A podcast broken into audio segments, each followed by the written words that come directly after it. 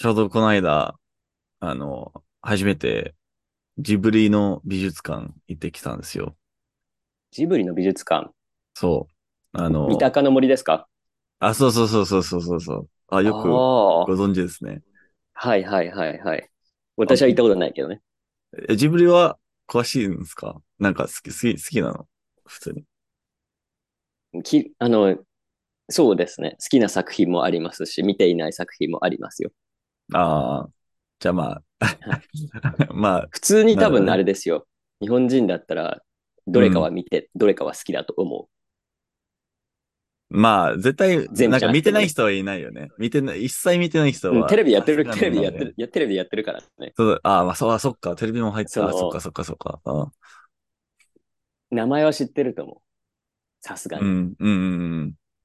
キャラクターを見て、あでもトトロ、あトトロの話って何って聞いたときに答えられない人がいるかもしれああ、その、まあ、詳細なところく、なんとなく見見たような気がするみたいな人はいると思まあ、なんなんだろう、まあ、子供の時に見た人とか、あの、あまりこう、なんだろう、おぼろげにこう、見た人あそうそうそうそう。そうそういうこと、そういう感じね。う。そう。まあ、そで、まあ、残念ながら日本にはストリーミングでジブリがないので、う、そう、カナダだったらあるのにね。はい。そうなんです。ネットフリックスにあるからね、普通に。そう、だから、あの、ないんです。日本だけなんですよ。変えるたびに、あの、あ、これ絶対見るわと思いながら、そうですね毎回なんか逃してしまうっていうのがあるんですけど、まあ、今回はね、あの、まあ、行ってきたんで、ちょっとそのジブリをはいはいはい見たいっていうのが、あの、もう少し湧いてきたんで、そのおかげで。それは何？ジブリの森なの？トトロの森じゃなくてジブリの森なのね。ジブリの森ですね。もう完全に、あの、えなんか、んどこでしたっけ？名古屋でしたっけ？あの、その、なんか、な、なんだ、あの、ステーマパークみたいな？ー、まあ、名古屋じゃないんですけどね。名古屋、隣の、隣の市なんですけど、あ、そうなんだ。ま あ本当は名古屋じゃない。へえ、あ、まあ、あれか、あの、東京ディズニーランドが千葉にあるみたいな。ああ、そうそうそうそう。そういうイメージですからね。別の県、一応愛知県なんだけど、ああ、そこは。名古屋市ではない。へえ、あ、そうなん、それは知らなかった。はい。名古屋市なるほどねではない。結構あるんですよ。名古屋市ではないんだけど、名古屋っていうものが結構あるんですよ。あまあ、じゃあ、まあ、まあ、大きい都市あるあるっていうことですね。まあ東京も一緒なんで。そうなんでしょう。わかりやすいですからね、多分その方が。まあ、どこにあるのかすぐこう、なんとなくわかるようにね。あそうそうそうそう。うん。まあ、それ完全にね、東京のやり方と同じだからね。そうですね。まあ、あのそうですね。そのテーマパークも一応ある、あの、その、の内容と似てるところはあるへらしいんですけど、そのなんか、はいはい。絵コンテとか、その、ストーリーボード、はいはいはい。作品のね。はいはいはい。そうそう、そういうなんか、その作成、制作の。工程をいろいろこう、あの、細かく見見れたりとか、その、スケッチを、をへえ。博物館みたいになってるってこと？そうそうそうそうそうそうそうっていうところもああり、うん。で、まあ展示会とか、あのーはいはいまあ最近の、そう、君たちをどう、どう生きるかの、あのーまあと、最初、最初に描か描かれた、こう、あのーまあプロトタイプというか原型の絵だったりとか。あのーいろいろあって、だから、あ見てよかったなと思いながら、あ、こういう感じだったな、最初はとか、あのーうん。ふ、なんかその、すなんだろう、スストーリーがこう、えー、なんだろう、繰り広げられ広げられる、こう、あの、うんなんだろうね、全体像のこう地図。うん。だからその、ね、あの、あ、こういう位置づけだったんだとか、全然こう、あの、なんとなくそのワールドの構成とかも少しこう見れたりとか、なんか面白かったんですよね、いろいろ。まあ、っていうのが。そんなにジブリの森の構成ってこと？いや、あの、その、ジブリの作品の構成ってこと？その、いや、ジブリのどういう感、じで作られるかってこと？えっと、君たちはどう、どう生きるかのん中の世界の一部の、なんか地図っていう上から見ると、えの、あ、こういう距離感があったんだとか、そういうこ、ーああ、こういうところところ。の世界の地図そう。ね。、そう、そうそうそうそうそうそうそう。うん。ああ、そう、そんなんだ。そうとかもあったり、え、それ何？架空の世界なの？日本じゃなくて。架空の、そうそうそう、まあ、まあ、まあ、な、なんだろうね、そんそんなにこう、あの、な、なんだろう、国レベルのチーズじゃなくて、うん。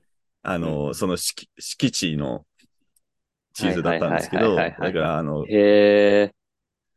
そう、まあ、もう少しこう、そういうこう、実際に映画で見れない、あの、内容もあったり、あと、あの、テーマパークはどうなのかわかんないですけど、あの、その美術館の中で、なんか小さいな映画館があって、でそこしか見れない、あの、短編映画もあったり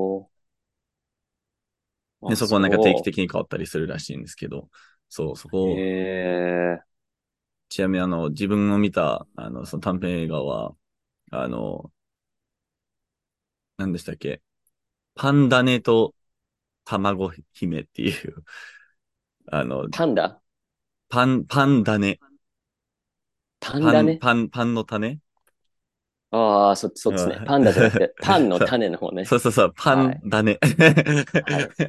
そうそう、パンダネと、あの、卵姫っていう作品だったんですけど、はい。可愛くて可愛くて、もうたまらなくて、あの、ちょうどキーチン買っちゃったんですよ、卵姫の。好きすぎて。えー何買ったの？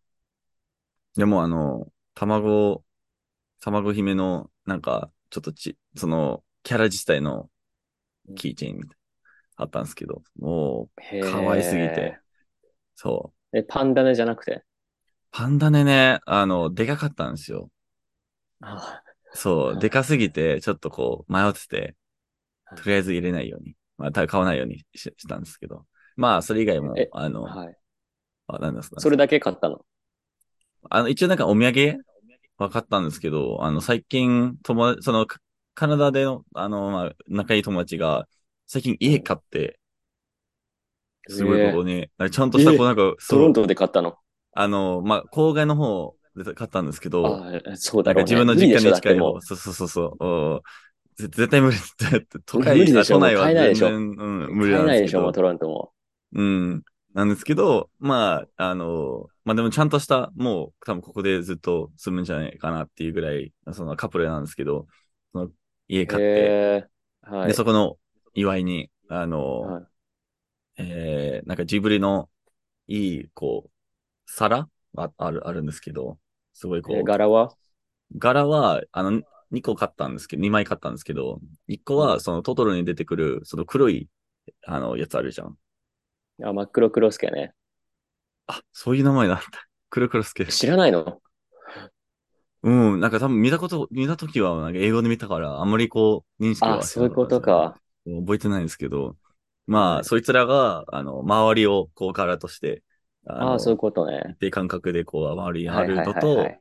あと、あの、2000、2024年の、の専用のこう、えー、まあ、柄あるんですけど、で、そこでいろんなキャラ、キャラが出てきたりとか、大体トトロと。2024年？そう。来年の？そうそうそうそうそうそう。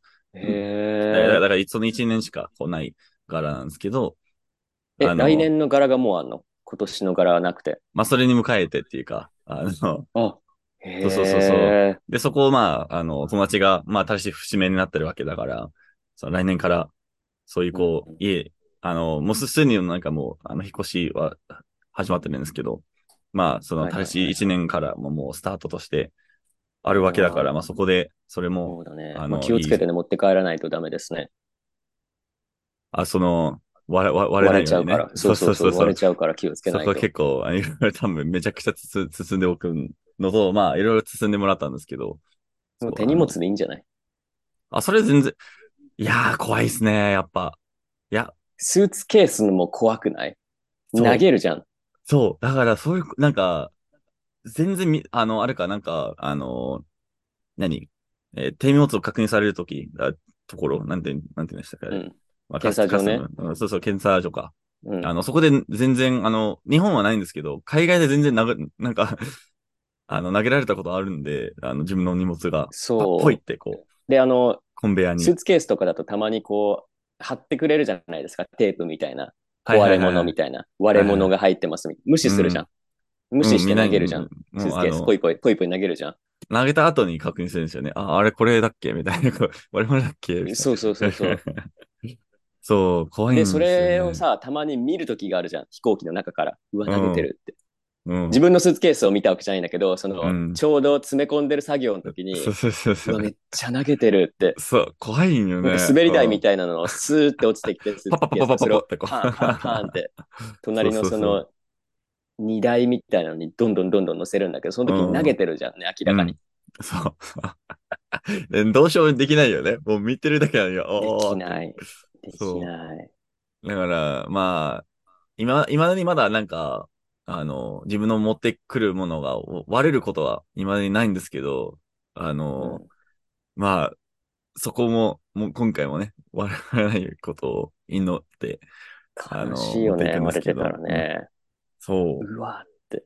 もう終わった。うん、そう。ねうん、そう、それは気をつけないとね。そうだねねまあ、そこ、そ、それだけかな買ったのが。うん、三鷹の森。そう。まあ、でもすごい。何で行ったの？あの、その交交通機関とかとか、あそうそう。あ、普通に電車で、うん行けるんで。あすぐなんですよね。そう。あの、都内からも普通に30分ぐらいなんで、あすぐなんですよね。そうそうへそう。吉祥寺っていうところで、あの。そうそう、三友鷹、達に運転してもらったとかじゃなくて、今回はあ、そうで。いつそう、も今回はね、うん、あの、庶民のね、あ庶民って何？何その言い方。何その言い方。いや、あの、でもちょうどと友達が、あの、ちょうど後輩が、あの、車買ったんですよ。この間。ええってなって。へええとなって。て、車好きの後輩いるんですけど、うん。あの、そうだからもしかしてもう少しこう、ね、あの、く乗乗って、乗せてもらうことはあるかもしれないですけど、まあ、今とりあえずは電車で、え、免許取ったばっかりってことですか？その人が？そういうわけじゃなくて、ではなくて、ただただ、免許はもともと持ってて、最近うん新しく車を買ったっていう話。そうそうそうそうそうそう。あの、まあ、でも彼、彼、あの、外国人のえ、方で、買い替えたの？いや、あ、確か初めての車なんですよね。へえ、で、なんか、そうですか。そう、最近その免許、免許取って、え外国人なんですけど、うん。取って、で、なんかすごい車好きで、うんあの、なんか古いこう、なんだ、スポーツカーじゃないんですけど、まあその日本の古いこう、うん。あの絶対にアメリカとかで買うともう10倍ぐらいする、ちょっとこうアン、アンティークな面白いこう、あのへー。日本の車を買ってて、うん。めちゃくちゃちっちゃいらしいんですけど、なんか、ピエロ、ピエロ、ピエロが大大量に出てくる、出てきそうな、こう、ちっちゃい、あの、ピぐらエロ、いですよね。ピエロが大量に出てくる。え、そういうイメージじゃないですか？なんか、ちっちゃい車からなんか大量のピエロが出てくるみたいな。え、そういうどんなイメーですか？ジどっからのイメージなの？それ。ああれそれ。いや、なんピエロなんか、て出てこないでしょ。車とピエロのイメージなんてないけど。あ、そうなんだ。へえ、いや、なんないか、なぜかね、あの、よ、よくこう、あの、何？洋風のアニメとか見ると、あめめちゃくちゃちちちっちゃい、こう、可愛い車がやってきて、はいで、はい。最初は出てくるのが、なんかあの、ピエロ一人なんですけど、で、だんだん一人一人一人して、もう、20人ぐらい入ってるような、こう、ネタがあるんですよ。っていう、へえ。よくある、海外でのネタなんですけど、そうそうそう、そういうイメージなんです。じゃあ、それなんじゃない？適当適当。それなんじゃないそれなんですよ、そう。まあへえ、あ、そう。うじゃあなんか目立ちそうですね。それ運転してたら。いや、そう、なんか、あの、そもそも入れるかどうかはもう自分、あの、聞いた感じはもうよくわかんないんですけど、割とでかいんで、あの人。うん、なんですあけ、ど。まあそうなの？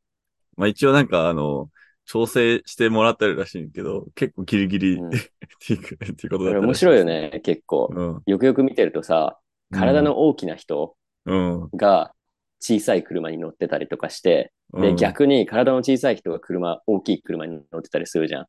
ああ、ありますよね。何なんだろうねあれいや、もう、あの、もの、な、なんだっけ、ものない、ないものねだりだは。い。ないものねだりですか。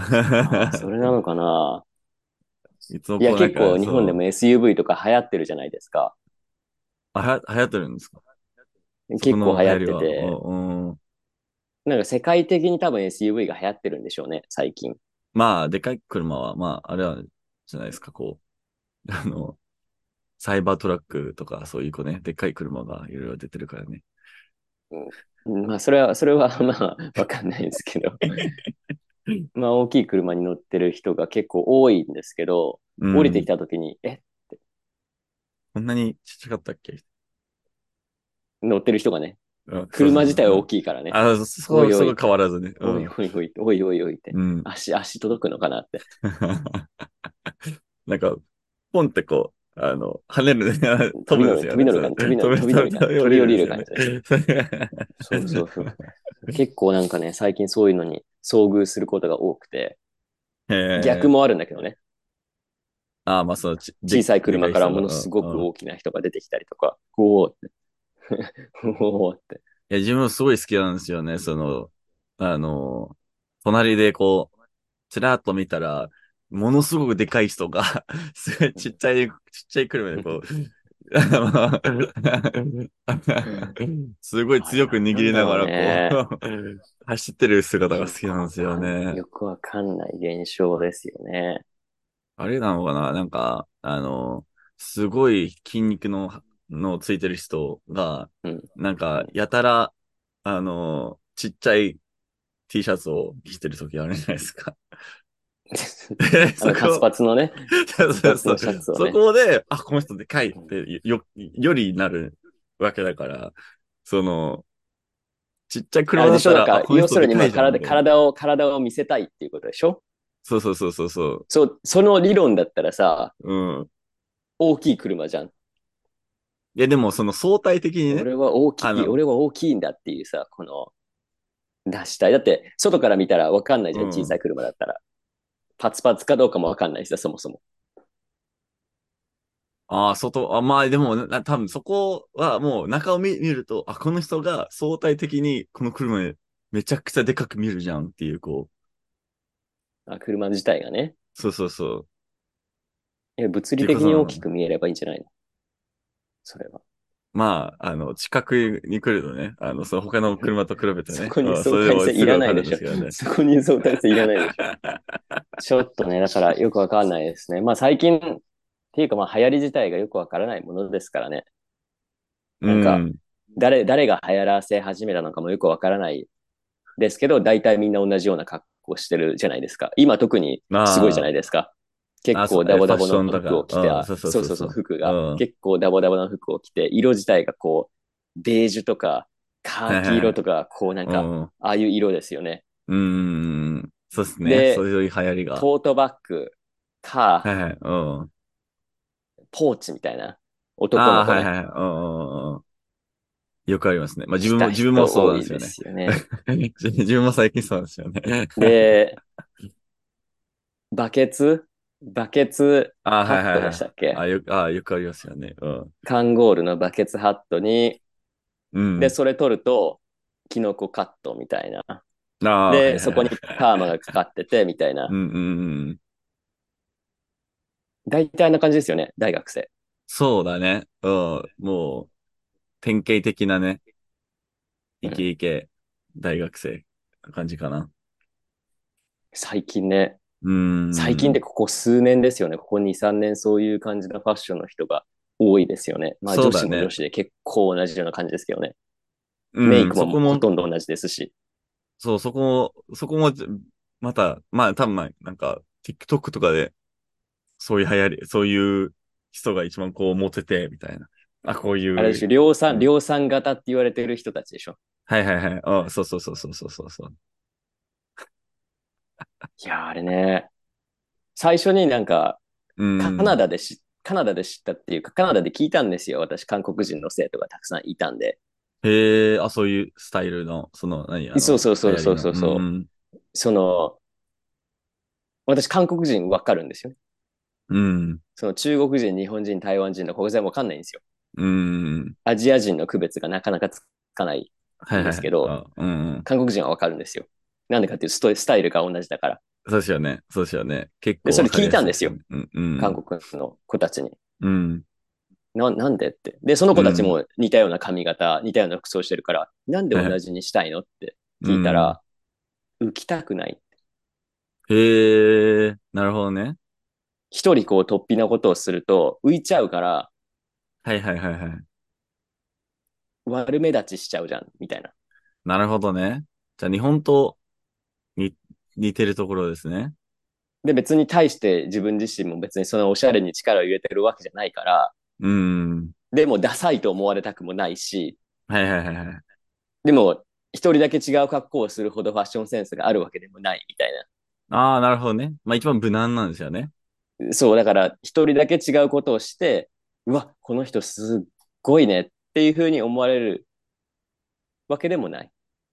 はいはいはいはい。でも、うわ、ダッサこの人っていうふうにもなりたくない。はいはいはい。から、まあみんなと同じようなことをやってるうちにだんだん平均化されていくらしい。なるほど。なるほどね。その時に聞いたんですよ。うん。やっぱり当事者に話を聞かないとわからないですから、うんこういうのは。勝手なイメージでね、ダメじゃないですか。かこの国の人はこうだって思っちゃいけないからうん聞いたんですよ。うん。うん。それ浮きたくないって。はいはいはいはいはい。あ、まあ、すごい納得はい そう。いくんですよね。浮きたくなうんいとか、叩かれたくないとかっていうのがあるみたいね。ああ、まあ、まあ、そのま、さっき言ってた、こう、ダサく思え、思われたくないとか、そと、ういう、なんか、あれですよ、出る杭は打たれるのような文化ですよ。おそらくね。はいはいはいはいはい。怖いと、うん。目立つことが。うん。うん。うん。そうですよね。なるほど。まあ、韓国もそういう似たような韓文化もあるののか。そうですね。そうみたいですよ。その時初めて出て、へえその時ちゃんと知ったんですけど、直接聞いたからね。はいはいはいはいはい。へえ、で、おそらくまあ、あ日本人もそういうことですまあそんなところがあるんだろうなって最近の子たちね、うーん。見てて思いますよ。特に若者ね、はいはい、その、一応、なんていうか見た目に気にす、見た目を気にする年頃じゃないですか。うーん。でも、ね、あんまり浮きたくないし。うん。まあそこは結構し自然なことっていうかこう、周りがそうな、そうしてるんだだったら、まあ、で、そういうこう、出るくい、杭が打たれるこう文化だったらもう、そうせざる、せざるを得ないだろうなっていう。面白いですよね。結局、個性、うん個性って言ってるじゃないですか、今、社会がう。ん。うん。個性の時代だって、個人の時代だって言ってるじゃないですか。うん。でも、個性ないじゃないですか、そこに。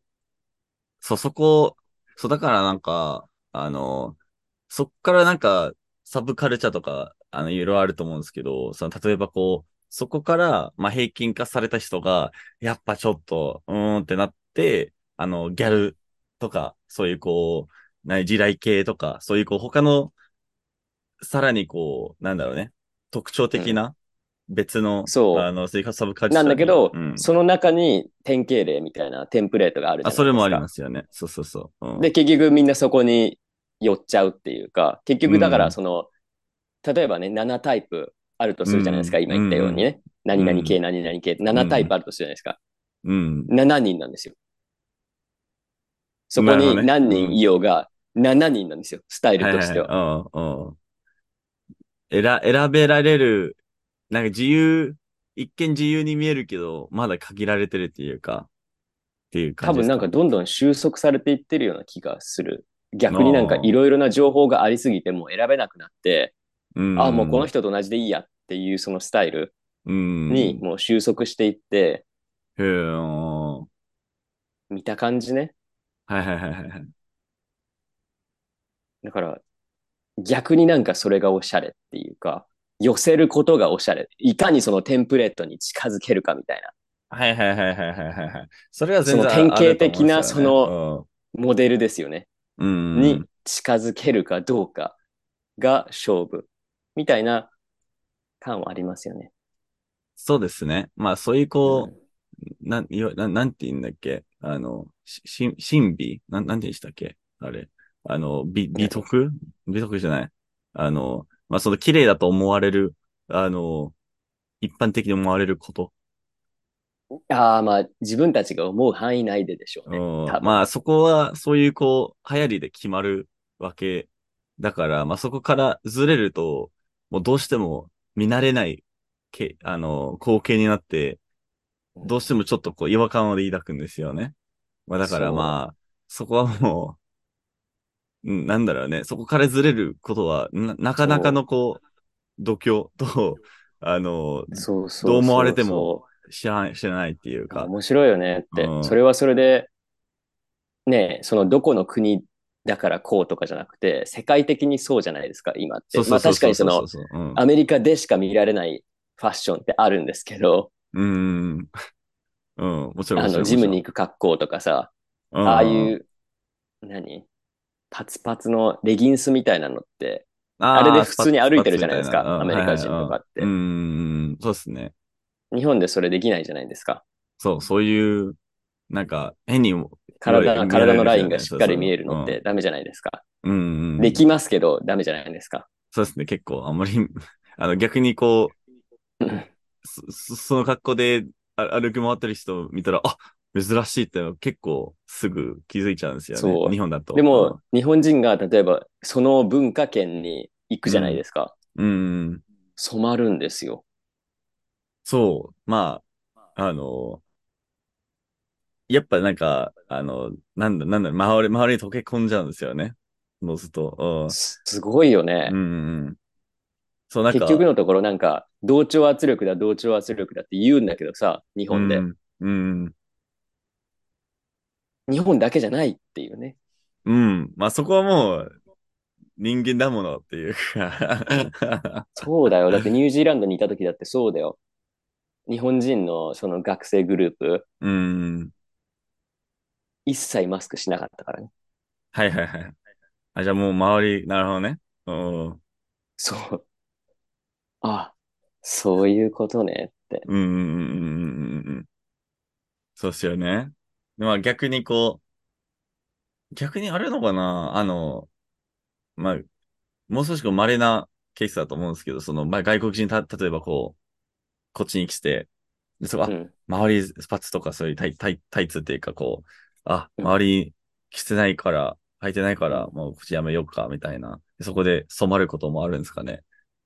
人もいるし、あの、謎の問題提起をする人もいますね。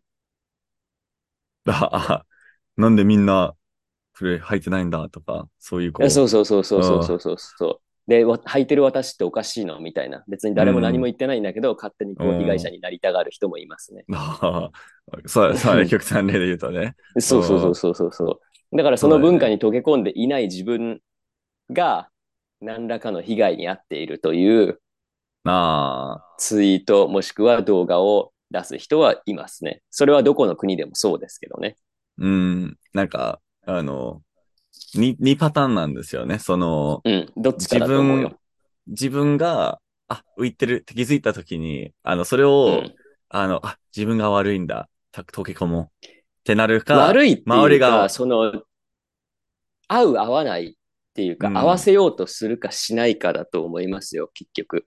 うーん。その、悪いことじゃないんで別に悪いことでそうまあ言い方はねそうそうそうそう。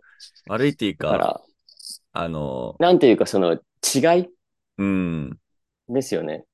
その自分を通すっていうのもうん。自由ですけど、うん、それが普通ではないっていう場合もありますからね。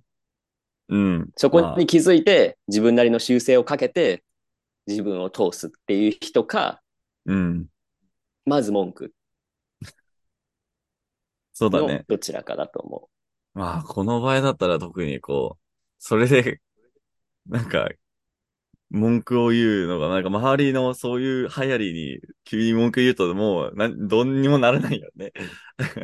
う。まあ、それはそうですけどそれはそうなんですけど、やっぱりそういう人たちって、あの、声が大きい人たちが多いですから、ああ、それが急にトレンドに上がってきて、またそこで、この間の話じゃないけど、エコーチェンバーが始まって、そうだそうだ、そんなのおかしいって、なるんですよ。大した話じゃないのにね。そうだよね。うんまあ、それ、そういう、なんか、うん、日本語でそういうの自意識過剰って言うんですけど、自、自し、ん？自意識過あ剰。自意識過剰。自分への意識が過剰な。なんですよ。はいはい必要以上にそのうん自分に対する意識が強すぎて、はいはいはい。もう何もかも見えてないですよね。そうそうそうそう。うんだからもうそれこそもう自分は正しいと。はいはいはい。あで、自分自身であることができないことはおかしいと。ーうーん。なんでだろうとか考えるんじゃなくて、もう即否定はいはいはいはい。か受け入れようとする人。どちらかです。なるほどね。そうですよね。2パターンですよね。まあ、2パターンだと思う、本当にそれは。うんどこに行ってもそうだけどね。文化が違うから国が違えば。うんうん。そうですよね。まあだから、うんうん。え、なんか逆にこう自分が、例えば、あのー海外に行っていろいろ回ったと思うんですけど、巡ったと思うんですけど、あのーうん自分が、あ、そ、ちょっと染まったかもな、とか、そう、ファッションでもそうかもしれないです。ファッションでもそうだし、なんか、あ、気づいたら、同じようにしちゃった、ししてたんだ、とか、どうかな？ずっともと自分を通し通したんですか？いや、そうでもないですよ。なんかそれなりに。っていうか、どっちかっていうと、そのアメリカとオーストラリアうん、は自分のその素に近い状態でうん。常にいられましたね。はいはいはいはいはいはい。あ、まあそこでもう少しこう、個性がお重んじられるそのなんかうん生きやすいのがアメリカとオーストラリアでしたね。はいはい私として生きるっていう、その、はいはいはいはい。特にその修正しないで。自由にやってて、うん。ああ、これだっていう風に感じたのはアメリカとオーストラリアでしたね。えで、カナダはとニュージーランドは日本っぽいんですよ。ああ、やっぱそこはまだ息、息苦しかったんだ。息苦しいっていうか自分の性格的に、うん、その本音と建前があんまり好きじゃないから、うん。そのカナダもニュージーランドもイギリスもちょっとあるんですけど、うん。日本と同じで、その表面的な知り合いになるのは割と簡単なんですよ。うん。いい人が多いからうん。うん。礼儀正しいし。うん。でも本当の意味で何考えてるか分かんないんですよ。はいはいはい。だから友達になるのが本当に難しい。うんうんうんうん。そうですよね。まあ、読めないから、その言葉の裏を。うん。もう、そう、最初方自分もまだわかんないです。そうそうそうそう。それこそだって、ね、アレックさんが最初に言ってた日本人のさ、多分好きと同じような状態ですよ。そうそうそうそう。これ好きいや、多分好きって。あれと同じですよ。恐そのカナダ人が別に多分好きを言うわけじゃないですけど、うん。まあ、そういうど感じですなんですよねよね。感触としてはね。だからそれが好きな人は、カナダ、ニュージーランドっていうのはいいと思うん。はいはいはいはいうんう。で、私、ガンガン言いたいので、うん。その思ってることを言いたいじゃないですか、それは。うん、そうですよね。うん。嘘ついても意味ないんで。うん。それが受け入れられるのがアメリカとオーストラリアが多かったかなっていう。ああ、なるほどね。その、その感触が。うん、よかっただからそれがちょっとびっくりした。はいはいはい。あ、この文化もあるんだ。あ、その、カナダとかの場合。そう、日本風の文化はいはい。だけだと思うじゃん。もうみんな本音と建前で生きてるんでしょ、なんとなくみたいな。うん思ってた、ら結構違ったっていうね。うん。まあ、なんか、カナダとか、あの、カナダほど強くはないかなとは思うんですけど、まだ、ぜ絶対ありますよね。そのレベルが、あるうん、その、あるある。出てくる子形で、そっちの方が得意な。な人もいるからね。あ、その切り替えっていう。その人との距離感がそういう感じの人はうん、そっちの方が楽だと思う。あんまり入り込んでこないから。うん、うんうん。そうですよね。うん。ていうね。だからそこで、ちょっとこう、カナダはちょっとびっくりしたから、そういう意味では。へえ、なるほどね。まあ、自分もなんかそんなにこう意識はしたことないんですけど、そう。言われたらそこで本当にちゃんと分かった。うんそのアメリカ人のカナダ人違うからって。うん、うん。そこでちゃんと分かったよね。じゃあ今だったら文化的に近いから、うん。間違いやすいんだけど、え違う。え、じゃあ今だったら、こう、例えば目の前にカナダ人とアメリカ人がいたら、いたら、あの、ちょっと話すこと、ちょっと話すだけで、なんか、分けられると思うんですか？見分けられると思います？見分けるのは無理でしょ。まあ見分けるっていうか、あの、どれがどれなのか、その話の内容で、話し方とかで、いけると思います。いや、どうだろうね。一人、例えばアメリカ人一人にカナダ人一人は多分無理。うん。あそれは無理。あ、はいはいはい。あ、それま、あのまあ、あれカナダ集団じゃん人が、集団心理でしょ。だから1対1で話してるときにどこまで傷つけるかっていうところで、うんな。かなか難しいと思なるほどね。じゃあもしかして。う。見分けるのはあ無理。見分けるのは絶対無理。はいはいはい。まあ見分けるのはもちろん。絶対できないもうアジア人ですらできないもん。そうですよね。もうカナダとアメリカだったらもう。無理無理無理無理無理無理無理無理無理無理どこから来てもわかおかしくないから、ね。絶対わかんない。うん絶対わかんない。じゃあもしかして、あの、なんだ、グループで遊んでる時に、もう見るだけで、あ、この人もしかしてっていうのはあるかもしれないですね。どうだろうね。でも喋ったら一発なんだけどね。あ、喋ったらわかるんだ。喋ったらわかる。その聞き分けるっていうね。はいはいはいはいはい。そっちはわかるよ。あ、さすがに。アメリカか、カナダかってこと？カナダかって、それはわかるよ。あ、それわかるんだ、もそれはわかるけど、その性格的にどっちかっていうのは不可能に近いですね。う。へえ、でも、え、じゃあ話し方、えちょっと違うってこと？話し方も違うし、もちろん発音も違うから、ちょっと。うん。まあ、微妙に、あれが、母音の、あれですか？あの、あの、ねあ、あ、あ、あ、フース、フース、あブーツ、ブーツとか、ね。うんそうですね。微妙に違いますね。へえ。で、それでもなんか自分が、あ、いけるのかな？わかんない。まあ、いけるか。いや、なんか前に、あの、聞き分けじゃなくて、あの、うん友達のこう、何、インスタのストーリーとかで、ああ、あの、アメリカとカナダ人の友達来た、みたいな。で、その友達がいて、でそこでふ、な、何か普通に喋ってて、その、身振りだけでうん。見たら、あ、うんこの人は絶対カナダだなっていうのが前にあったんですよ、なぜか。へえ。ああ、まあ確かに身振り手振りもあるよね。そう、なんかその挙動自体、その性格じゃなくて、その、あ、こ話し方だったり、あの、な、なぜか、いやこれ、この人絶対にトロントの人だなって、なんか、なぜかね分かってて、そこもあるんですよね。その、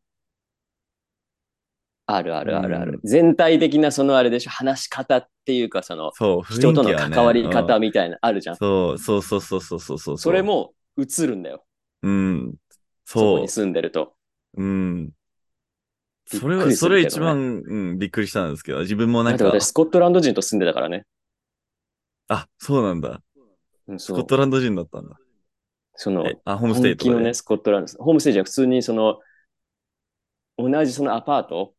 に住んでた人がスコットランド人だったから、あ、そうなの、ルームメイトが、あ、そうそうそうそうう、んイギリスでね。あ、イギリスで？へえ。だから、いじって遊んでたんですよ。普通に喋るじゃないですか。うん。でも普通に喋ること自体面白かったんですよ、私にとってね。こんなに違うんだって。アクセント？言葉そうそうそうそう遣い？そう。とか、その、言葉選びも違うし、そもそも。へえ。で、喋り方も違うし。イギリスって本当面白くて、うん。全然違うんですよ。え、スラングとかよく、あの、全然違うって聞くんですけど。もう、言葉そのものが違うっていうか、その、へもうその、イギリス英語っていうのが一個じゃないので、えうん。当然ね。でそそれを、が多いですよまあ、ね。いじって遊んでて。結果、ちょっと自分に入っちゃったっていうね。あ、入ったんだ。いや、ふざけて遊んでたらね、入っちゃうんだよ。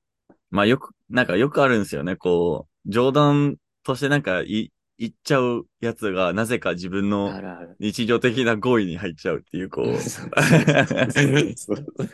なんか、日本、日本語でも自分も結構あるんですけど、なんか、そあのう。、もともとなんか方言とかあって面白いじゃないですか。うーん、うん、私すごく好きで。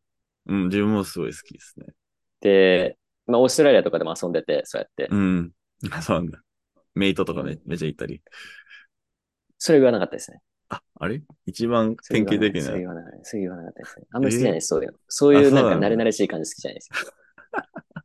え、じゃあ何したんですか？な、何、何、何釣ったんですか？逆に。もう言い方ですよね。もうその母音とかの使い方も違いますし、うん。言い方も違うから、もう、そうですね。遊んでましたね。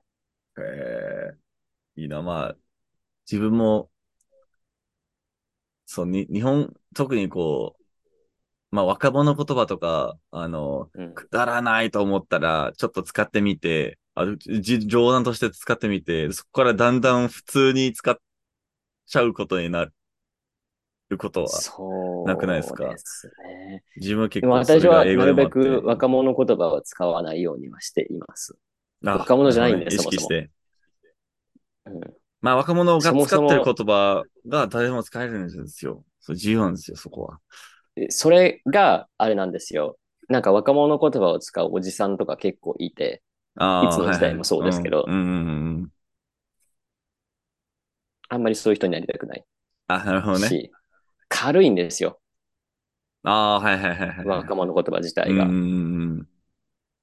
なので、まあそうですよね。そういう、まあ、うん大体そういうスラングっていうか、が、まあある程度ね、軽さで、は。かなり砕けた、砕けたっていうか、崩した表現だったりとか、そもそも日本語として間違ってたりするので、嫌なんですよ、そういうのは。うんうん、なるほどね。方言なら方言で別にいいんですけど、それは方言ではないものがあるじゃないですか。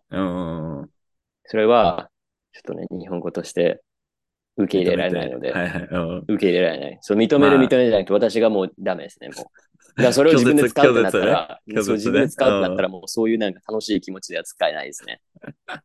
なるほどね。まあ、あの、日本語のね、教師として、先生としては、そう、もうだから普通に自分の生徒とかがそういうの使ってると嫌ですもんね。え、つ指摘するんですか？なんか、あ、それしか勝たんな、とか。なんか、こう、こういう、こう、ああ、わそれ、そうですね。もしそれが出た場合ですね。うんあーあ、それ、それ、それやめてくださいと。いや、まあ、それはあんまり使わない方がいいんじゃない？みたいな。うん。その、友達同士だったらいいけど、はいはいはい。その、どこかで線引きをしないと、うんそれこ、そ、いろんな日本語があって、それを見聞きすることがあるじゃないですか。うん日本語学。習者って。うん。だから、アニメで聞いた日本語だから全部使えるかって言ったらそうじゃない。そうですよねし。うんうん。うんそのテラスハウスで聞いた日本語が全部使えるかっていうと、それもそうじゃないんですよ。うん。でもそれわかんない。じゃないですか。うん。実体験がないから。そうですよね。まあ、うん。そのさい、特にこう最初の、の方、その、まあ文、文脈が、まあその感覚がついてないで、特頃ににそれ使っちゃうとね。うん。言う方は自由ですけど、聞く方としての感覚としては、何この人失礼って思うんですよ。うん。うん。その言葉知らないんだな、この人っていうよりかは、いや、もうなんかちょっと信じられないっていうか、うん。いうふうになっちゃう人もいるので。不要な誤解を生むんだったら使わない方がいいんじゃないってちゃんと説明しますよ。うんだから、私それ嫌いだから使わないでっていうんじゃなくて、うん。うん。まあ、ちゃんとね、論理的にこう、ね。うん。はい。論理的にね。だからうん最近ニュースの記事で見たんですけど、うん。その慣用句あるじゃないですか、日本語でも。うん。いっぱいありますね。が、もう若者には通じなくなってきているらしい。ああ、はいはいはいはい。まあ、んんなん、え、た、例えば、な、なんだ、あの、語に行っては語に従えとか、そういう、そういう感じの？それはことわざでしょ。え、じゃあ慣用句って、ん例えば何？な、何が違うかわかんない。足が、足が出るとかさ。あ、そういう、あ、そういうことね。うんはいはいはいはいはいはいはい。サバを読むとか、そういう系？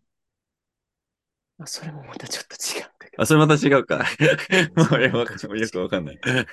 それが結構通じなくなってきていて、ええで、まあその要因自体がもともとその読解力が低下してる。本を読まなくなってきたから、うーん。今もっとうん。本を読まなくなってきたのと、もうメッセージで一文字でやり取りをする若者が増えてきているみたいで、ああ、まあ、前回話した省略の、省略問題そうそうそうそうそうなんかもう、わとか、あとうん。か、うんはい。量りとかね。とか、うん。もう量じゃないりなんだよ。あ、りか。あ、よ、よはなくなった。だね。あ、り、あ、まあ、前から意味わかんないでしょ？でもそれに慣れちゃってるから、はいはいはい。うん。それを実生活に出そうとするんだけど、まあもちろんそれは通じるわけないじゃないですか。うん、うん、うん。っていうところで、同じ日本語であっても通じないっていう現象が起きているってなるほど、ね。いう記事を読んだんですよ。いや、だから、あの、たまに、あ、ね、最近はそ、まあ、そんなにないんですけど、あの、たまにこう、あの、カナダにいる、まあ、アメリカにいる、こう、若者とか、そういう、こう、英語だけの若者と喋ってる時に、うん。何言ってるのか全、ちょっとわかんないことがあって、あの、最近はその、へあの、まあ、例えば普通にこう、まあ、インスタグラムとかそういうこう SNS とかで、うん。あの、まあ、TikTok とかそういうこう動画が出てくる、くるときに、たまに何、何言ってるのか全然わかんなくて、あの、まあ、その周りにそういう人が、当時その、特にその若者が、あの、はいはまあ、海外の、そのカナダの若者とかいないから、そこの、まあ最近使ってる用語とかさ、まあ、目に、耳に入ることはあんまななくなったんで、ーそう、急にそれが出てくる。ると、はい。リズってなんだとか、何、これ何、全然わけわかんないこう言葉が、いろいろ最近出てきて、あ、こういう感じなんだっていう。アレックスさんでもわからない。だってもう世代近いじゃないですか。そう。でもまあ、あの、そんなにね、周りにいないから、あ、こうやってこう、遠ざかるんだっていうか、こう。へーって、こう、最近気づいてて、これ違う、これちょっと。ね、と、あの、そうやってだんだん若者。者ではなくなっていくというね。うん、まあ多分、日本にいることでそこが早まっただけそこはね、なんですけど。無理、無理しちゃい、無理しちゃいけないですよ。もう。無理して若者をぶら、ぶる必要はないんですよ。いや、そこは、あの、無理はしないんですけど、ただただ、そ何言ってるか知りたいんですよ、普通に。これなんか、何、どうやって変化してるかは、知らないと、ねうん、知らないと、帰、帰るときは、もう、英語わかんない、わからなくなった人として、な、なんか生き、生きちゃうから、ちょっとこう、うん、ダメだなと思ってう。て。ねまあ言葉の進化というか、対価というか、どっちを、ど、どう見るかによって違うと思うんですけど、これ自体はね。変わってはいますね。あの、うん。悪くも良くも。まあ、私だから本当にギリギリいい時代にいたなって。もう今から、今からじゃあ例えば10年、あの、どっか違う国に行って、うんそっからまたっていうのは、なんかかなりこう、精神的に大変だなって。もう大変、もう大変だ。いや、もうね代名詞から始まるでしょ もう無理ですよ。無理です。はいはいはいはい。無理です。わけわかんないじゃないですか。まあ、多分、まあ、そ、そ、それも結構よくある現象ですけど、うんですけどね。そのなんか、はい。まあそこに自分が、だから入りたくないんで、私う。んうんうんなので、それがあると本当に結構難しいんだろうなって、精神的にうん。きつそうって思いますうんうんうん。特にその都市部に住むと難しいんだろうなって。ああ、そうです。まあ人も多いから、そういう子ね。うん。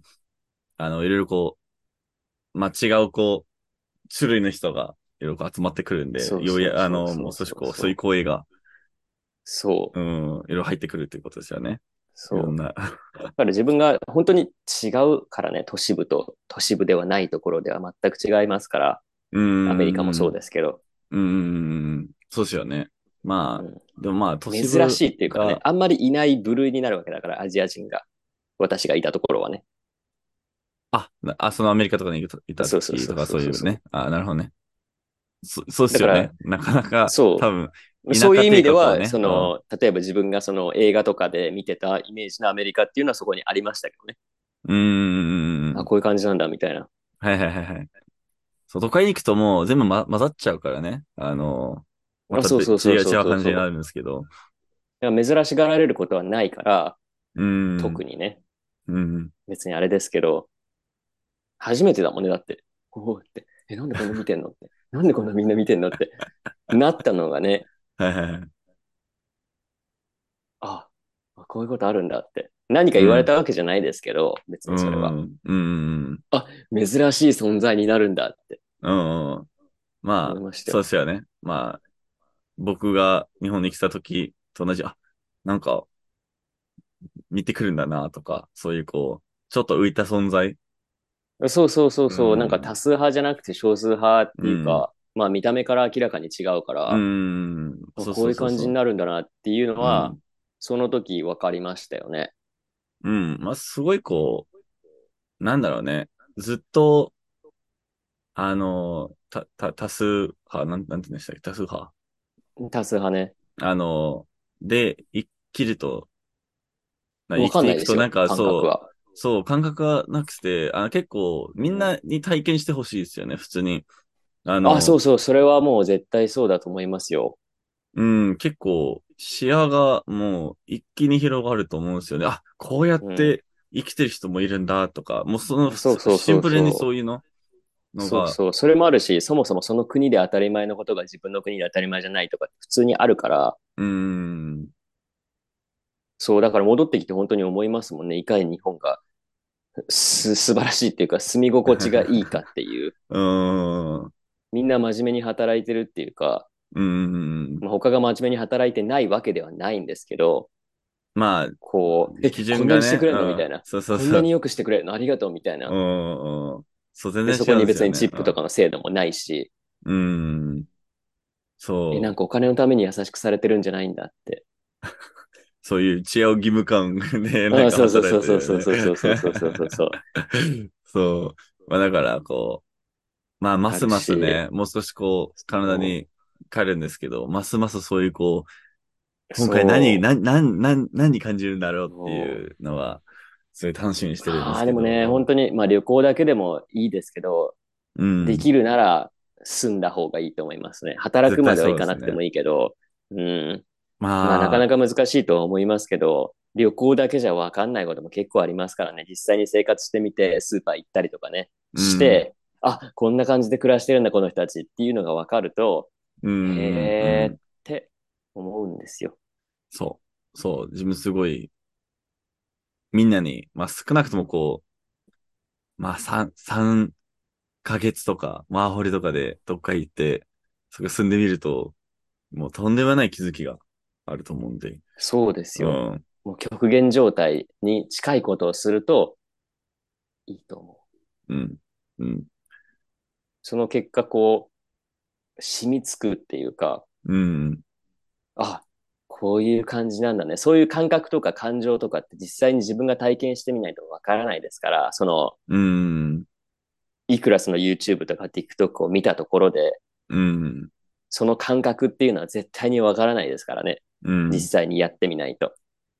で、やってみたけ、や、やってみた結果、結果、えっと、自分を知る機会に結構なると思うんですよね。あ、そうですよ。こう、いや、こういう状況に、状況に置かれるとこう感じるんだとか、そうそうそう。やっぱこれが自分の中で一番価値、価値があったんだとか、今なくなったからこそ気づいたとか、そうそうそいろいろあるんで、あのう。、そ損してると思うんですよね。実際に一回行ってみないと。う。そうそう。行った気になっちゃうとね。うん。行った気になったり、やった気になったりすると、うんやってないし、行ってないのにもかかわらず、うん。ああ、大丈夫。なんとなくわかるから、みたいな。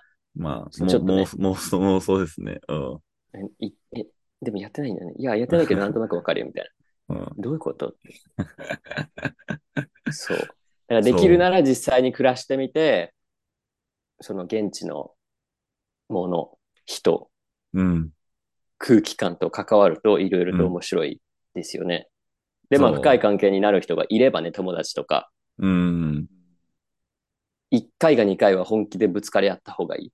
喧嘩をおすすめしてるわけじゃないんだけど、うん。まあ、その本質を突き止めるっていう意味で、こう、そうそうそうそうそうね。そう、うん。その、どうでもいい人と喧嘩にならないから、うん。うん。そういうね、関係を築けるレベルの人がいたら、それは素晴らしいことだと思いますよ。うん。表面だけじゃなくてね。うん。ちゃんとこそうそうそうそうそううん向き合うっていうね。うんそうそうそうそう。それまあ、そこまでできたら本当になんか自分とはうん。何、文化って何？みたいなそこら辺までなんかわかるような気がすると思自分探し。う。そう、本当にするんだったらね、うん。出た方がいいようん。うんもちろん。もうその居心地のいいぬるま湯から出た方がいい。うん。で、行った先でも文句ばっかり言うんじゃなくて、うん。そこでの、なんて言ったらいいんだろうな。あるべき姿っていうか、あ、こういう風に振る舞うんだっていうのをうん身につけていくしかないんですよ。それは負け、勝ち負けじゃなくて、そう、勝ち負けじゃなくて、うん。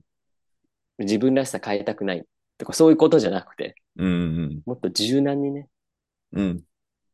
染まればいいんですよ。そう、ちょっと染まっ、ちょっと染まったことでね。うん。うん。全部の色は変わらないから、一部取り入れるだけですから。もう自分だけの色になるからね。それが結局ね。うんうんうん。だから否定から入るのではなく、うん。こう、飛び込んだ先で、おおまあ、好奇心ね。好奇心のね、の思うままにね。そうそう塊ですよ。う。うん。え、まあもちろん。んね、嫌なこともありますからね。それは自分の国じゃないですし、うん。居心地のいいところではないですから、いろんな人がいますし、いろんなことを言われるし、されますよ、それは。うん。もちろん、もちろん。でもそれを踏まえて考えるんですよ。なんでこの人こんなこと言うんだろうとか、なんでこんなことさらなきゃいけないんだろうって 思うんですよ。うん。それで人の痛みとかがわかるようになるんですよ。あ、うんこういうことねって。なんか、客観的に物事を見ることになると思うんですよね。あの、その、なるね。立場が変わるから感ね。そう、感情から始まるんじゃなくて、えー、そうそうな、なんか、えー、みたいな、こう、好奇心そうそう。で、あ、こういう、あ、なるほどねっていう、こそうそう。それこそだから自分が外国人の立場を経験してみるといいんだよ。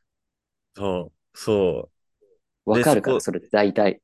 大体わカかるから。カナダ人はもう全員どっかにね、あの、どっか行って、で、戻ってきたら、その、今までね、あ当たり前に思ってた、こう、ね、店員さんだったりとか、多分もう少しこう分かるようになると思うんですよね。その、どん、どんなに辛いのかとか、あの、そう。うん、そういうのを通して自分の国ってなんだろうっていうのが本当にわかるようになると思う。自分の国とか自分の文化とか、うん、そういうのが何っていうのがわかると思う。うん、実際に他の国に行けばね、あ、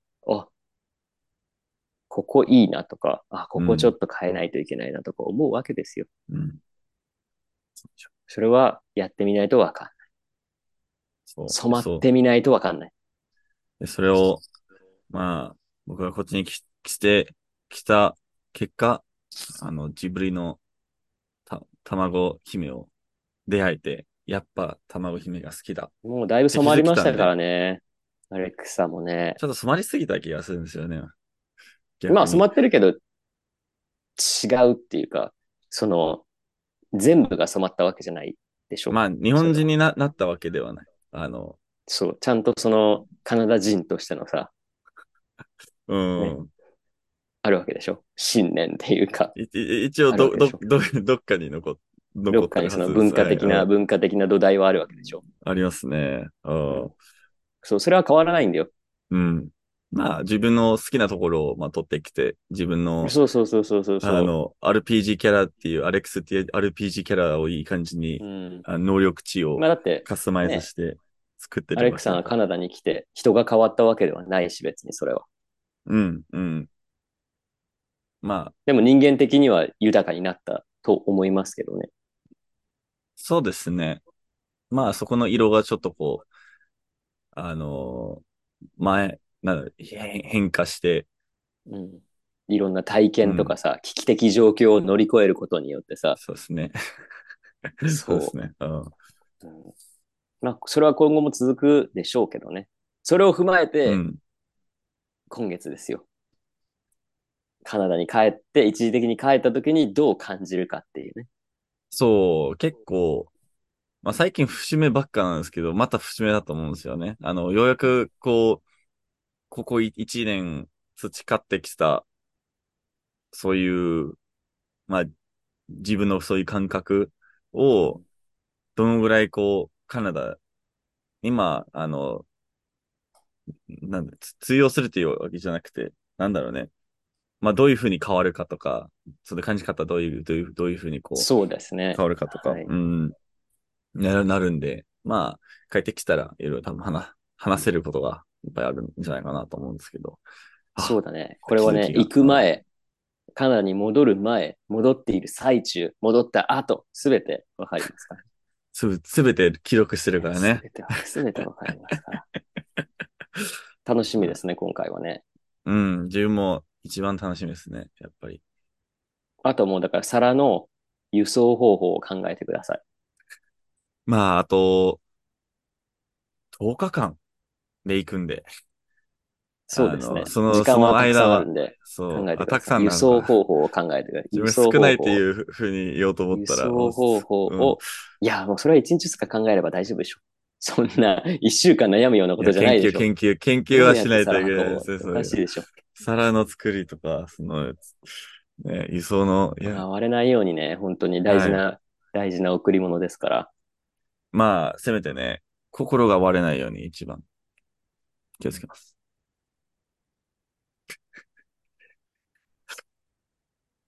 ここで笑わない、ここで割らさない。いや、ダメだ。